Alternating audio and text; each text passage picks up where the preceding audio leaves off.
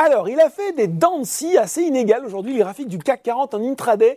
L'indice a passé l'essentiel de la matinée dans le rouge, en cause notamment des statistiques moroses venues de Chine, avec une croissance qui est tombée à 3% en 2022, l'un des niveaux les plus faibles en près de 50 ans sur fond, eh ben vous le savez, de restrictions sanitaires et de crise du marché immobilier. Mais voilà, le CAC 40 a remonté la pente à partir de la mi-journée avant de grimper un moment dans l'après-midi tout droit au-dessus des 7100 points, puis de redescendre un petit peu pour finir sa journée à plus 0,48% vers les 7077 points et 3,6 milliards d'euros échangés. Ça devient une habitude en 2023. L'Europe fait mieux que les États-Unis où les indices reculent après un week-end de 3 jours à 17h45. Le Dow Jones cède 1% vers les 33 955 points et le Nasdaq est en très légère baisse vers les 11 071 points.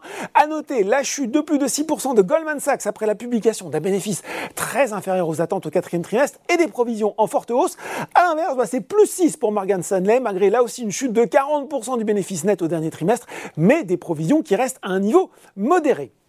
Les valeurs en hausse à Paris. Eh bien, Orpea est une nouvelle fois aux commandes du SBF 101, donc Alten, Valourec et SES.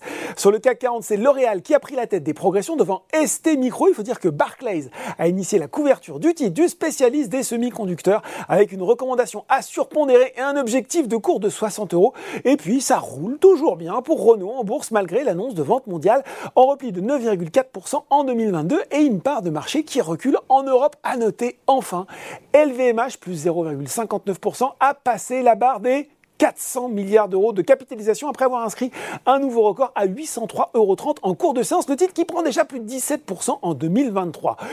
Du côté des valeurs en baisse, eh bien SES, Imagotag repart dans le rouge, plus fort repli du SBF 120. Derrière, on retrouve Engie, la faute Bank of America Global Research qui a dégradé l'action de l'énergéticien de achat à sous-performance avec un objectif de cours de 12 euros. JC Deco et Atos sont également à la peine. Et puis sur le CAC 40, en plus d'Engie, ce sont Veolia, Publicis Group et Kering qui reculent. Voilà, c'est tout pour ce soir. En attendant, n'oubliez pas tout le reste de l'actu éco et finance est sur Boursorama.